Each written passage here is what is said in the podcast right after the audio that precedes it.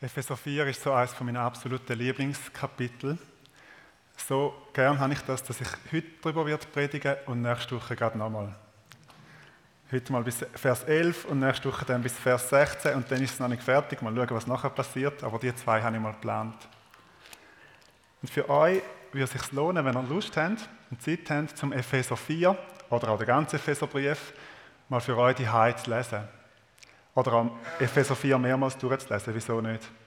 Oder wenn ihr eine gewisse Flexibilität in eurer Kleingruppe habt, könnt ihr auch gerade Epheser 4 als Thema machen, müsst aber nicht.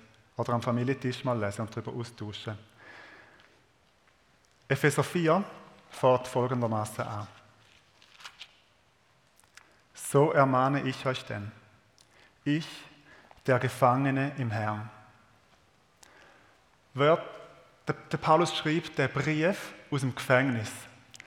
Und wörtlich, oder auf Griechisch steht da Desmios. Was bedeutet Desmios? Das da, das ist ein Desmos, ein Festle. Und der Desmios ist der, der ein Desmos anhat. Also der Gefesselte oder der Gebundene. Und wir dürfen uns das ruhig mal ein bisschen wörtlich vorstellen. Der Paulus ist im Gefängnis, wir wissen nicht mal genau in welchem vielleicht in Rom. Und er hat wahrscheinlich nicht immer so Festle angehabt, aber manchmal doch. Und stellen wir uns mal vor, der Paulus sitzt in so einer engen, muffigen Gefängniszelle ohne Licht. Eine Öllampe flackert und gibt ein bisschen Licht. Und der Paulus sitzt da, seine Hände in Fesseln und seine Füße in schweren Ketten. Und gerade ist ein christlicher Bruder bei ihm, darf auf Besuch sein.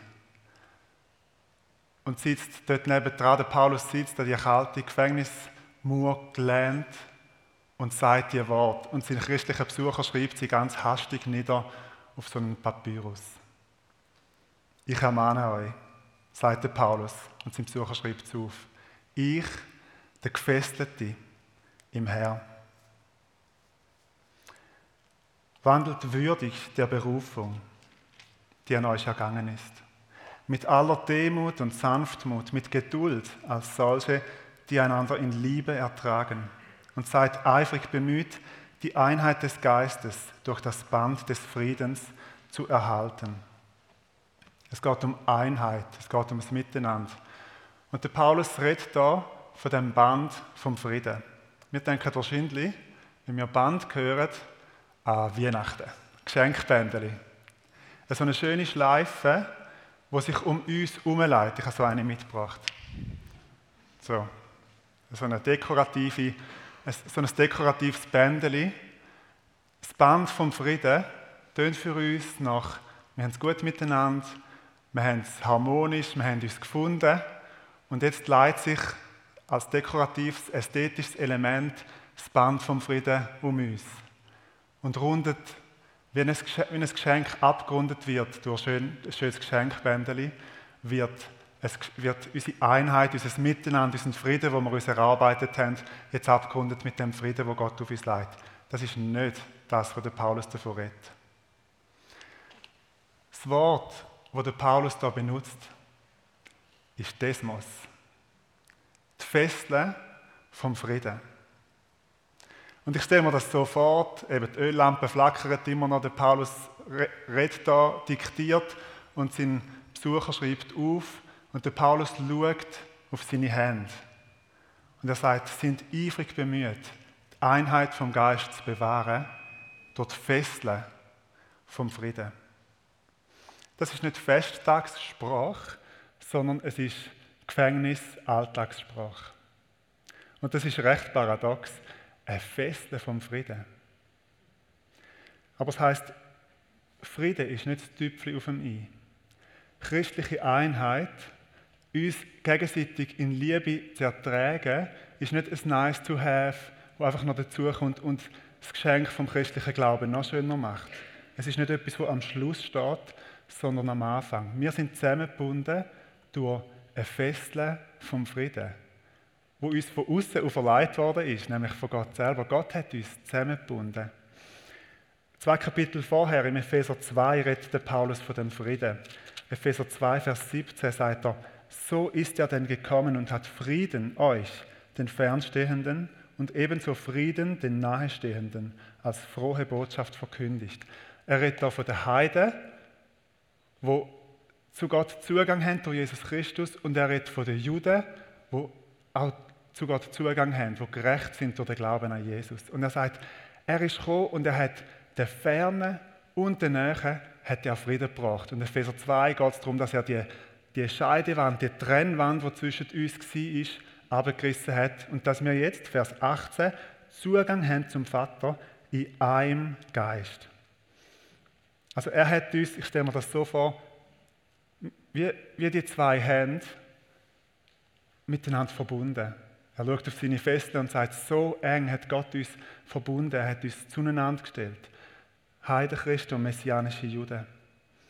Das Friedensband ist nicht ein dekoratives Bändeli am Schluss, sondern es ist ein Festle am Anfang. Und die frühe Gemeinde, wenn wir den Galaterbrief lesen oder auch den Römerbrief oder die Apostelgeschichte, merken wir, die haben wahnsinnig gerungen damit, dass Gott die Hände zusammengebracht hat.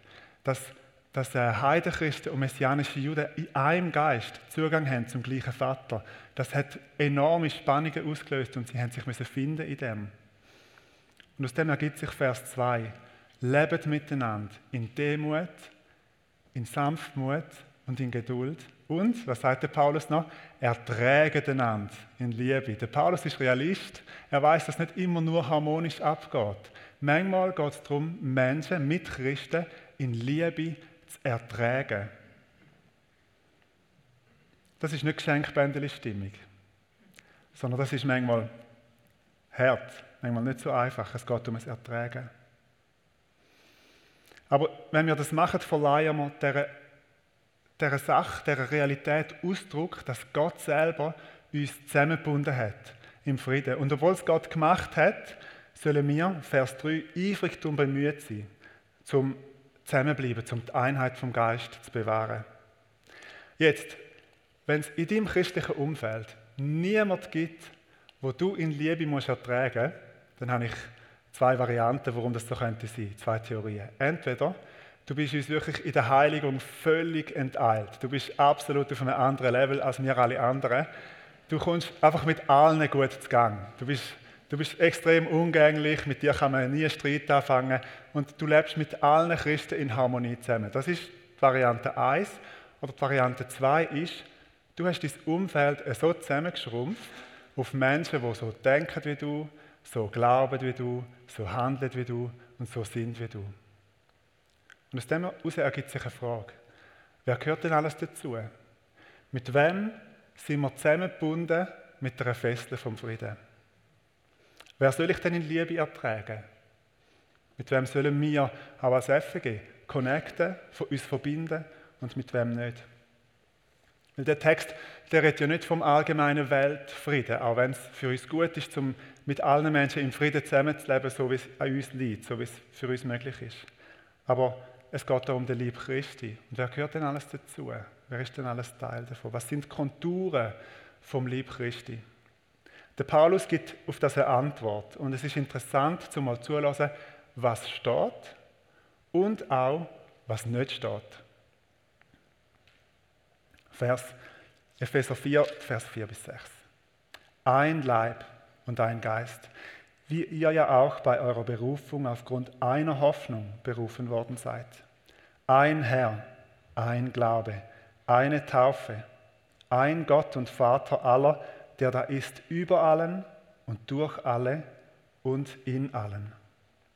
Von all diesen Sachen, die Paulus vorliest, kann es nicht zwei geben. Es kann nicht zwei christliche Götter geben. Es kann nicht zwei christliche Herren geben. Es kann nicht zwei christliche Hoffnungen geben. Was wären das für zwei verschiedene? Es kann nicht zwei christliche Taufen geben. Auch wenn wir uns in christlichen Traditionen vielleicht verschiedene Tauftraditionen gewöhnt sind, doch gibt es nicht zwei Taufen. Es ist immer Taufe auf den Namen vom dreieinigen Gott. Also das sind Konturen. Alle die, die mit uns den gleichen Herr teilen. Alle die, die mit uns ähm, die gleiche Hoffnung teilen.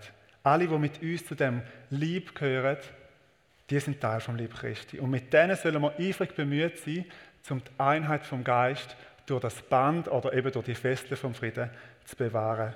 Die Konturen leist nicht du fest mit deinen persönlichen Vorlieben, sondern Gott selber leitet sie fest. Und vielleicht setzt er an gewissen Ort eine größere Weite an, als es dir lieb ist, und an anderen Ort eine größere Enge. Aber Gott setzt Konturen fest. Jetzt haben wir gehört, was steht. Und jetzt möchte ich noch kurz überlegen, was nicht steht. Was nicht steht, ist ein FG riechen. Es steht auch nicht ein FG und es steht auch nicht ein Gemeindeverband oder eine Denomination. Die Konturen vom Lieb Christi gehen über uns raus und es ist gut, wenn wir uns das immer wieder bewusst sind. Und wir können nicht an den Grenzen von unserer Gemeinde Halt machen und die, die außen dran sind, dann einfach tolerieren und sagen, ja, ist schön, dass es die auch noch gibt, aber mit ihnen wollen wir eigentlich nichts zu tun haben, sondern wir sollen Vers 3 eifrig bemüht sein. Das heißt aktiv bemüht sein, von uns aus Schritt machen, um die Einheit vom Geist mit diesen Mitchristen und Mitchristinnen zu bewahren. Was auch nicht steht, ist eine politische Meinung. Im Lieb Christi gibt es Menschen aus allen Parteien, die alles mögliche, alle möglichen Parteien wählen. Die politische Meinung darf uns nicht trennen. Wir müssen die Weite aushalten. Das ist das eine. Und die andere Seite ist, sie kann uns auch nicht verbinden. Also wir könnten bei der nächsten politischen Wahl, ich weiß nicht genau, wann die ist, aber wir könnten alle genau die gleiche Partei oder sogar die gleiche Person auf unserem Wahlzettel ankreuzeln. Es wird auf unsere geistliche Einheit keinen Einfluss haben. Warum nicht? Weil das nicht Konturen sind, wo Gott im Lieb Christi gegeben hat. Wir könnten alle die gleiche Hautfarbe haben. Oder ich könnte den gleichen Dialekt reden wie ihr. Alles genau schön einheitlich. Wir könnten alle in den gleichen finanziellen Verhältnissen leben. Den gleichen Job haben. Wir könnten alle gleich aussehen. Es wird auf unsere Einheit geistlich gesprochen keinen positiven Einfluss haben. Und das heißt auf der anderen Seite, unsere Verschiedenheit und unsere Vielfalt darf unserer Einheit keinen Schaden tun, darf uns nicht trennen. Gut, nächste Seite. Jetzt kommen wir zu einem Wespennest. Jetzt wird es noch ein konfliktträchtig, aber ich sage euch das so, so nett, dass ihr es sicher nehmen könnt. Jetzt kommen wir nämlich äh, wirklich zu einem Wespennest. Vielleicht habt ihr es schon gehört, es fährt da brummen und summen. Was nämlich in dem Text auch nicht steht, ist eine identische Meinung zu den Corona-Maßnahmen. Oder zu der Impfung. Es wäre doch so schön harmonisch. Wir da innen hätten alle genau die gleiche Meinung. Am besten deine. Genau, oder die Meinung, was jetzt gut ist und was schlecht, was richtig ist und was falsch, was der beste Weg ist. Aber nicht einmal unsere gemeinsame Ansicht über das. Nicht einmal, wenn wir in dem äh, genau die Einheit würden finden, nicht einmal das würde uns geistlich gesehen eins machen. Warum nicht? Weil Gott Konturen vom Lieb Christi an einem anderen Ort durchzeichnet. Und das heißt auf der anderen Seite, unsere Verschiedenheit, unsere verschiedenen Ansichten über, sage ich mal, die Impfung und über all die Maßnahmen, die rundherum sind, dürfen uns nicht trennen. Und ich sage das, weil die Themen locker das Potenzial hätten, zum eine Gemeinde zu reissen. Absolut problemlos. Wenn man auf, dem, auf dieser Basis die Einheit sucht, dann fliegt morgen die ganze Gemeinde in die Luft wir dürfen nicht in dem das suchen. Und so leid es mir tut, du bist von dem Buch her dazu verpflichtet, um mit Menschen, die in diesen Sachen eine andere Ansicht haben wie du, um sie in Liebe zu ertragen. Und sie dich auch. Weil ja ein Lieb sind. Und ich glaube, das ist in dieser Zeit ganz besonders wichtig zum Betonen. Einheit kommt nicht aus einheitlichen Meinungen. In all diesen 100 Themen, wo man sich könnte zerstreiten Einheit kommt aus ein Gott und ein Vater. Und wenn Gott Vater ist, dann sind wir eine Familie. Und dann müssen wir schauen, wie wir miteinander zu Gang kommen, mit allen unterschiedlichen Meinungen. Und dann heißt es manchmal ertragen, manchmal heißt es geduldig sein, sanftmütig, manchmal heißt es etwas auch ausziassen, bis man wieder auf einer Ebene zur Einheit findet. Aber was uns verbindet, ist Gott. Und dann gibt es nochmal etwas, was nicht steht, beziehungsweise was noch nicht steht. Und jetzt greife ich schon ein bisschen vor, auf was nächste Woche kommen wird, ab Vers 12 dann. Was nicht steht in dem Text, ist die Einheit von der Erkenntnis. Also, dass wir in allen Fragen vom Glauben oder in dem, unserem Maß von der Offenbarung von Jesus Christus, wie wir ihn schon erkannt haben, dass wir in dem eine vollkommene Einheit finden. Das ist nicht die Grundvoraussetzung, dass wir miteinander auskommen müssen. Sondern es ist das Ziel der Einheit. Ich lese einmal Vers 13 vor, um das geht es in der nächsten Woche nochmal mehr.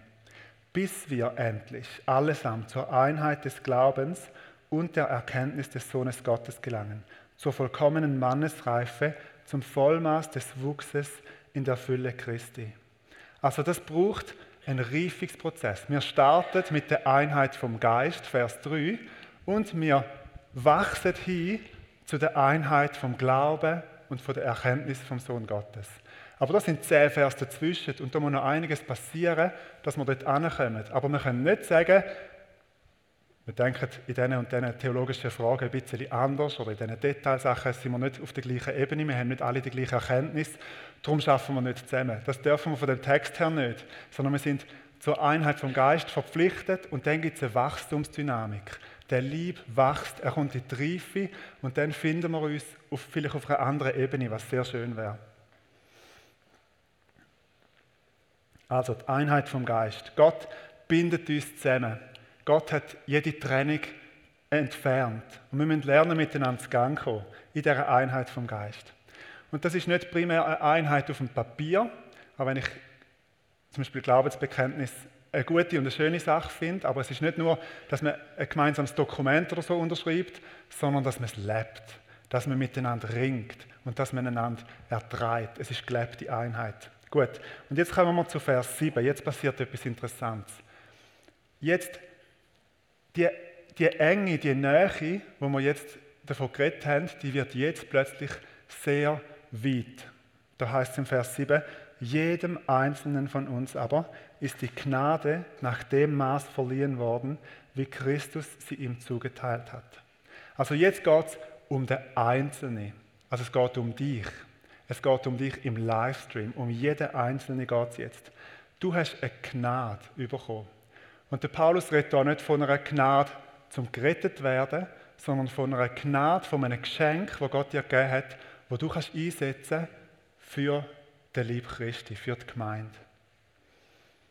Und da gibt es eine riesige Vielfalt an Gnade. Also da reden wir in keiner Art und Weise von einer Einförmigkeit und alle sind gleich, sondern da gibt es Epheser 4 und dann gibt es die ähm, Gnadengabe im 1. Korinther 12, dann gibt es Römer 12, dann gibt es 1. Petrus 4, ganz verschiedene Auflistungen. Es gibt fast nichts, was es nicht gibt. Das Einzige, was es nicht gibt, ist ein Christ, der keine Gnade bekommen hat.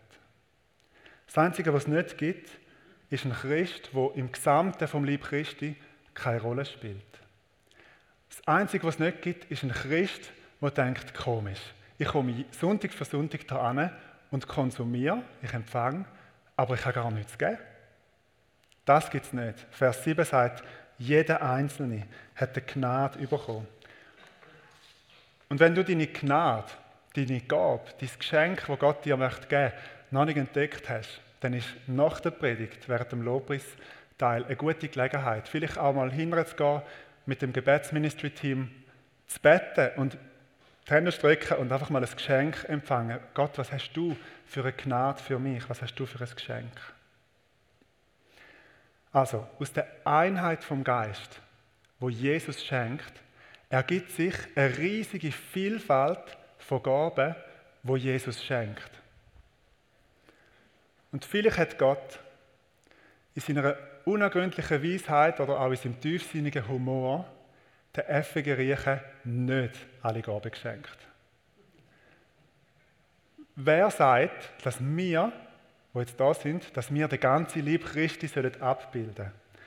Vielleicht ist es links bei in der Regiogemeinde oder in der Dorfkille oder in der Kornfeldkille. Vielleicht ist ein rechter Arm bei den Diakonissen. Vielleicht hat Gott katholischen Christen in dem Dorf ein Körperteil, eine Gabe anvertraut, die er uns nicht gibt. Und dann können wir noch so lange den Himmel bestürmen und sagen, gib uns das, wenn es Gott doch schon gegeben hat. Wir können Gott nicht dazu zwingen, dass er sich unseren Konturen, unseren Grenzen anpasst. Ich glaube, es ist viel einfacher, wenn wir uns seinen Konturen anpassen und einmal über den Tellerrand schauen und überlegen, was hat Gott anderen geschenkt. Und das braucht garantiert Vers 2. Das braucht Demut, das braucht Sanftmut, das braucht Geduld und das braucht das Erträgen voneinander in Liebe. Ohne das wird es nicht gehen. Aber wenn wir das investieren, wird das Geschenk, das Gott uns gibt, nämlich das Geschenk, dass andere Christen Gaben haben, die uns stärken, viel größer sein als das Investment. Klammer auf, in zwei Wochen ist Kirchentag unterwegs, ich habe es euch gesagt. Vielleicht habt ihr mit gewissen Gemeinden und Kirchen oder Werken Mühe. Oder könnt nichts mit ihnen anfangen. Wäre es ein erster Schritt, um gerade extra mal zu ihnen zu gehen. Und nicht mit ihnen zu diskutieren, weil für das hat es keinen Raum in dem Moment, sondern mit ihnen zu beten. Das könnte mal ein Start sein. Klammer zu, Werbeblock beendet. Und jetzt kommen wir zu Vers 8 bis 10. Über die werde ich nicht so viel sagen, ich möchte noch zu Vers 11 etwas sagen. In Vers 8 bis 10 führt der Paulus das jetzt weiter auf, aus. Und er führt das her von Psalm 68, wo er sagt, aufgestiegen in die Höhe hat er Gefangene weggeführt und den Menschen Gaben verliehen. Also der Paulus redet davon, dass die Himmelfahrt von Jesus seine Intronisation beim Vater und dass er nachher Gaben verteilt, dass das schon im Psalm 68 steht. Und dann kommt Vers 11. Eben dieser ist es auch der die einen zu Aposteln bestellt hat, andere zu Propheten, andere zu Evangelisten, noch andere zu Hirten und Lehrern. Also da werden jetzt fünf so Gnade betont. Vers 7 sagt jedem Einzelnen, Vers 11 sagt, er hat die Sachen gegeben, die fünf. Und wie gesagt, das ist nicht abschließend. Es gibt an anderen Stellen im Neuen Testament andere Auflistungen.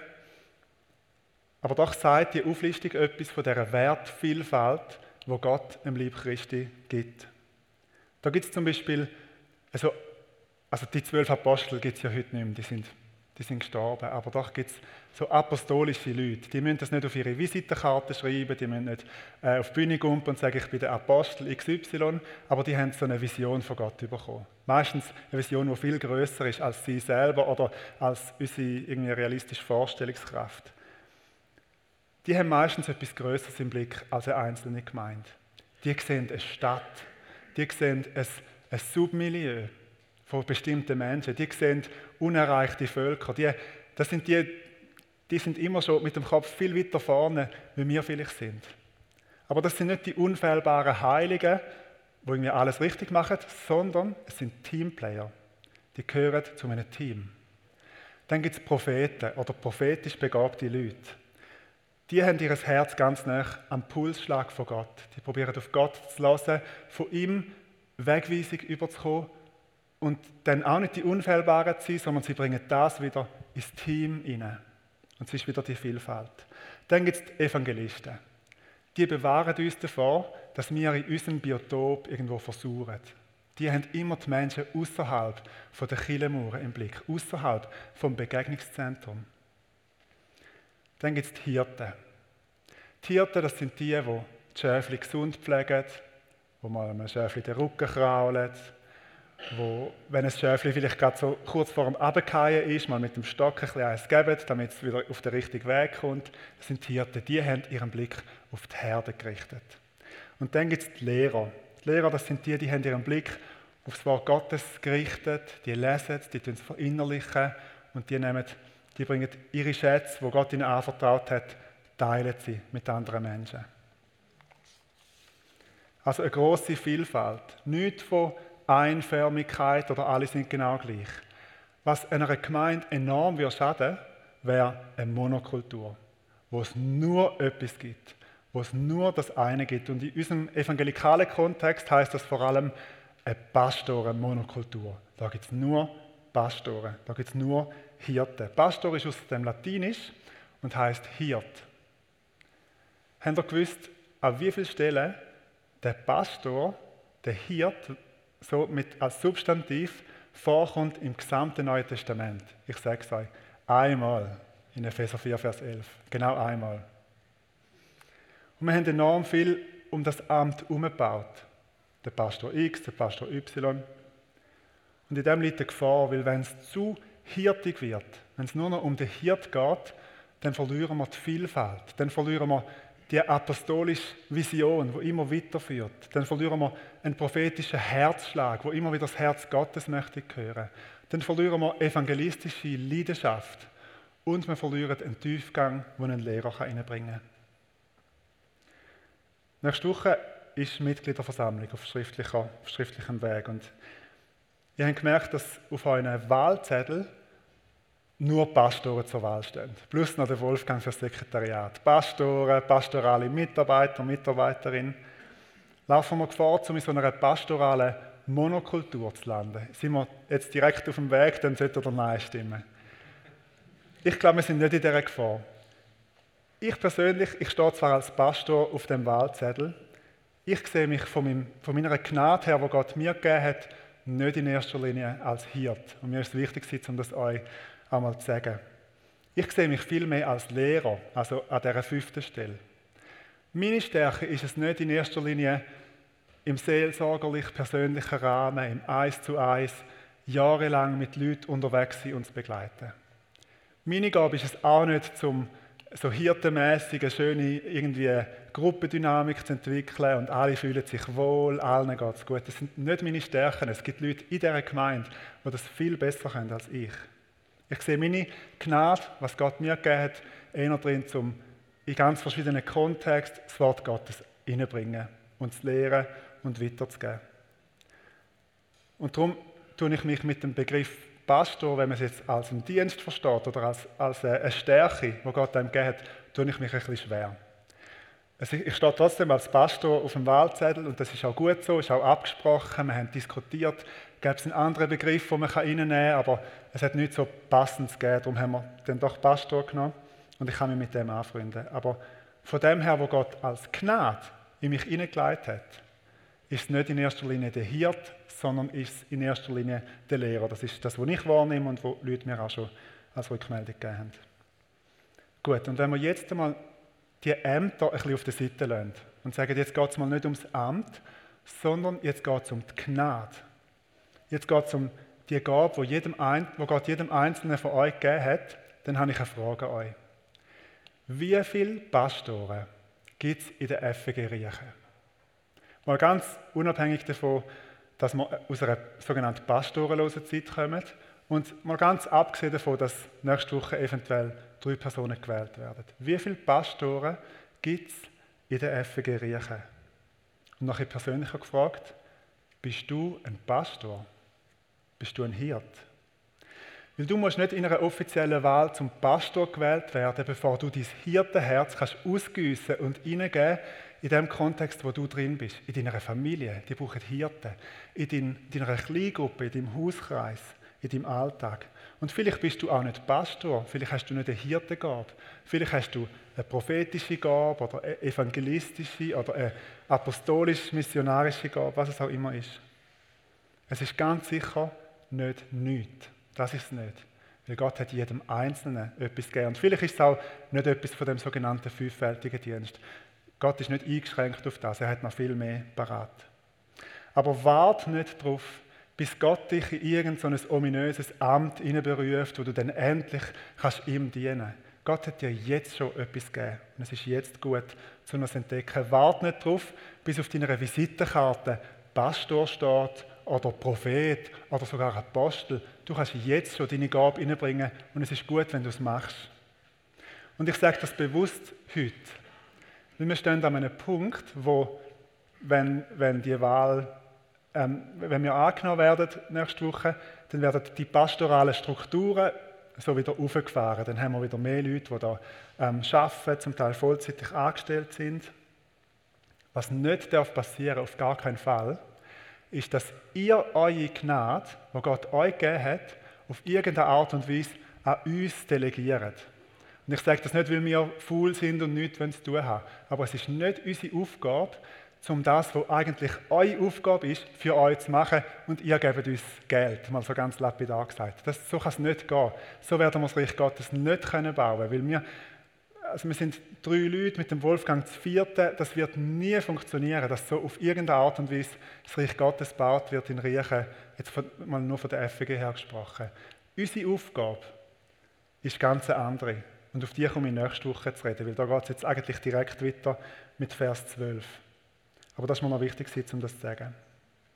Gut, die Predigt hat keinen Schluss, weil es nächste Woche wirklich da weitergeht. Also, das war Vers 11, gewesen, nächste Woche Vers 12. Äh, aber ich bete noch für euch, ihr dürft gerne schon führen kommen. Und ich möchte gerne für euch beten und eben erinnere euch, wenn ihr merkt, da könnte Gott nochmal neu eine Gnade empfachen in meinem Leben, nochmal neu mir ein Geschenk geben, ein übernatürliches Geschenk, dann nehmt das in Anspruch. Für euch am Platz, gerne auch hinten beim Gebetsministry-Team. Wenn ihr sonst ein Anliegen habt, wo ihr gerne möchtet dafür gebetet haben, geht hinterher und lernt mit euch beten. Ähm, sie beten sehr gerne für euch. Ich möchte gerne für euch beten. Vater, jetzt ist doch noch ein bisschen Geschenkbändeli-Stimmung aufgekommen, weil du schenkst. Du liebst es, uns zu beschenken. Und ich danke dir von Herzen, dass ja, du uns nicht alle gleich gemacht hast, sondern so vielfältig, so unterschiedlich.